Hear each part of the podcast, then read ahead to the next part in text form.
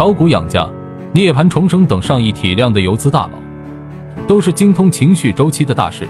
只要你掌握了市场情绪周期的规律，你就能在市场上稳定盈利。下面我们分多节视频，将股市中的情绪周期讲明白。一、情绪的定义：情绪呢，就是一帮人超级看好一个个股或者看空一个标，或者也可以说看好一个板块以及看空一个板块。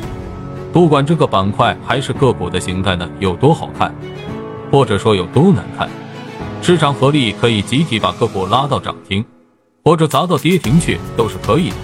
它是完全不受于个股或者板块的基本面或者说内在价值的影响，它只受到资金的青睐度的影响。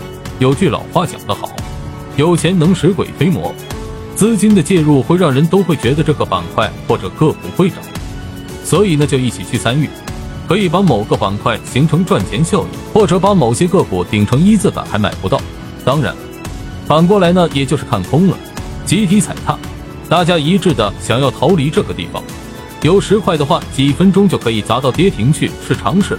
所以这一类的个股呢，我们是不能用常规的技术标准或者价值投资的这种思路去判断的。那么情绪个股呢，一般就是只板当前热点中的前排龙头及跟风补涨。通常情况下，涨跌都是和板块的其他股是一起联动的，关联在一起。这是大多数情况下，当然也会有极少数的个股会走出自己单独的独立妖股行情。